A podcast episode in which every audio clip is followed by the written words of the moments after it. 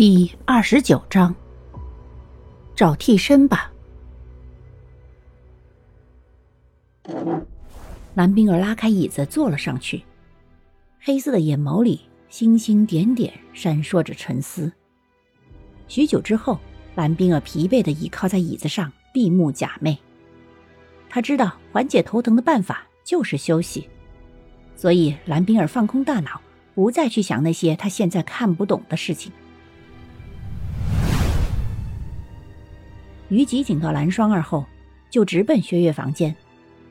当看到薛岳将头发披散开来时，于吉莫名的想起今夜在王家大院看到的女孩，他不禁打了个寒战，对薛岳说：“月月，你今晚真的有见漂亮的男鬼啊？”薛岳坐在梳妆台面前，拿着卸妆油，认真的倒在手心里揉匀，轻轻嗯了一声，开始慢慢卸妆。于吉顿时紧张的咽了咽口水，说：“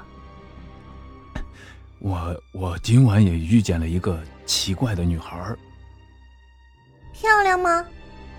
薛岳手下的动作一顿，然后若无其事的问道：“啊，不是，月月，你关注点似乎不对吧？”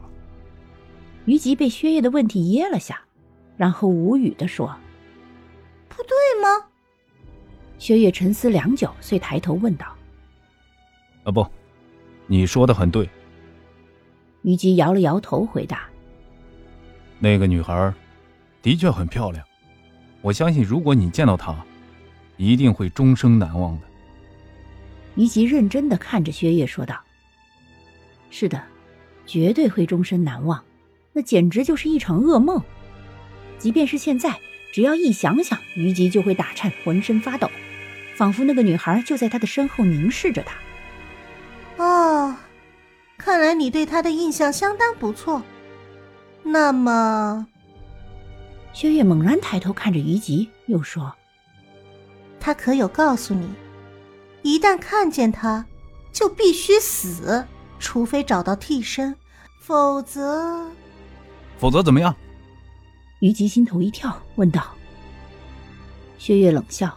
垂头看着自己的双手，他的双眼透着一股狠厉，说：“留下来，等待死亡降临。”你你这这不是真的吗？于吉讷讷的问道，他有些不敢相信。可是薛岳的话不免在他的心里留下了阴影。于吉，我们合作吧。据我所知，只有我们两个见到了鬼。也就是说，替身我们只要在没有见到鬼的人中选一个就行了。薛岳起身走进于吉，说道：“此刻他的眼中隐约透着一种蛊惑。”你无稽之谈，月月，是不是那只色鬼告诉你的？你别信他的话，他是想要害你。于吉目光一沉，冷斥道：“于吉。”你是不想答应，对吗？薛岳看着于吉问道。此时他的身上散发着一种诡异的气势，莫名的一股寒意直袭尾椎骨，令于吉一个机灵，顿时陷入恍惚，就像是被操控了一样。于吉感到大脑浑浑噩噩，他看不清薛岳的脸，只隐隐记得薛岳说要合作，要配合他的行动。可是再具体的，于吉却记不清了，总觉得模模糊糊，似乎不应该那么做。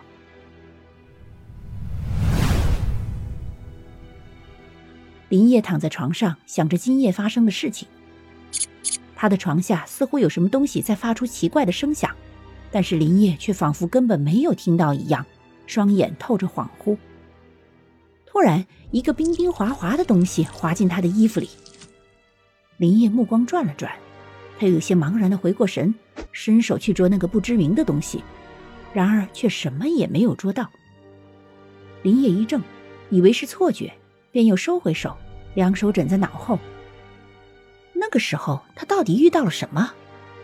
为什么他的身上会有血水呢？难道王家大院里真的有冤魂作祟吗？